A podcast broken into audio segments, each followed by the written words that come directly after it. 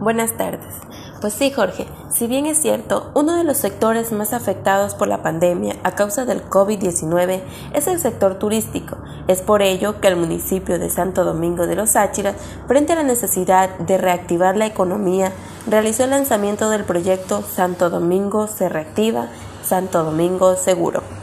Con esta propuesta se busca fortalecer las actividades turísticas en medio de las medidas de bioseguridad.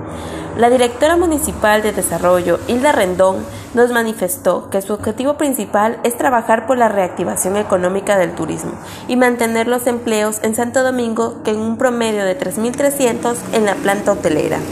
Al recuperar la confianza de los turistas después de la pandemia, permitiría medir los impactos, deseando que este impacto sea positivo y que sobre todo para el 2021 se cuente con proyectos ejecutables como un circuito llamado Dulce, circuito Aventura y circuito Cultural, en donde cada uno de ellos involucrará la visita a un centro cultural Sáchila.